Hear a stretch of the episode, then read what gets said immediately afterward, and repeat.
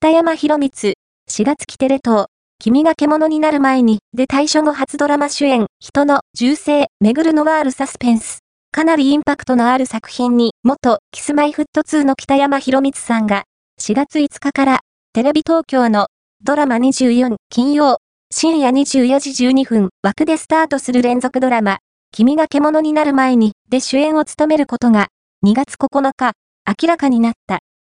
昨年8月末にジャニーズ事務所を退所した北山さんが、ドラマで主演を務めるのは退所後初。テレ東のドラマで主演するのは、ただ離婚してないだけ2021年以来、約3年ぶりで、今作も、浅戸まり監督ら、ただ離婚してないだけチームとタッグを組む。